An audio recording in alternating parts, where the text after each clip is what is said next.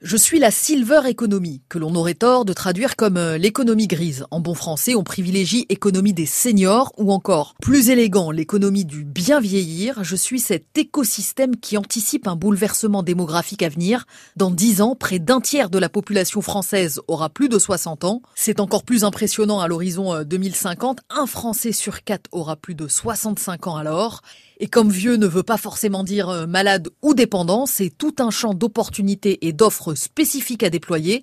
Une illustration concrète avec Nicolas Menet, auteur du grand livre de la longévité. Les personnes âgées sont très souvent propriétaires de leur logement et euh, pour 94% d'entre elles, elles veulent rester dans ces logements. On sait qu'il y a une baisse considérable de revenus à la retraite, donc euh, la lutte contre la précarité énergétique pour les personnes âgées, c'est très important. Ça leur permet de rester dans des habitats euh, le plus longtemps possible sans que l'habitat soit un gouffre financier. Un exemple à la croisée de la construction et de l'énergie. Hein. L'habitat intelligent, l'un des enjeux d'avenir. Enjeu aussi pour le transport, le tourisme, pour proposer des circuits et des prestations adaptées à une population amenée à croître. D'autant que les dernières études de l'INSEE valorisent le potentiel de cette clientèle qui réserve des séjours plus longs que le public dit jeune, qui dépense davantage aussi sur son lieu de villégiature et qui accessoirement fait vivre le hors-saison. La France est très en pointe sur la Silver Economy. Les acteurs de la filière sont regroupés au sein de Silver Valley, le plus grand hub en Europe sur le sujet. Nicolas Menet, que l'on entendait tout à l'heure, en est d'ailleurs l'un des euh, dirigeants. Il m'expliquait que pendant le confinement, pour maintenir le lien avec leurs proches, les plus âgés ont aussi rattrapé leur retard numérique. Marché prometteur que celui de la Géron Technologie, c'est un mot que j'ai appris en préparant la chronique. Nouvelles offres Internet à penser, nouveaux équipements informatiques comme les euh, tablettes tactiles développées par le groupe La Poste, et bien sûr la télémédecine a développé notamment dans les EHPAD. La crise du Covid-19 a révélé le retard pris en la matière.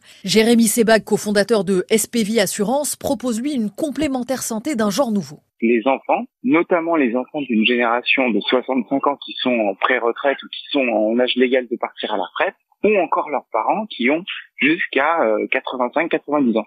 Et on s'est souvent rendu compte que ce sont les enfants qui géraient toute la paperasse administrative en fait de leurs parents.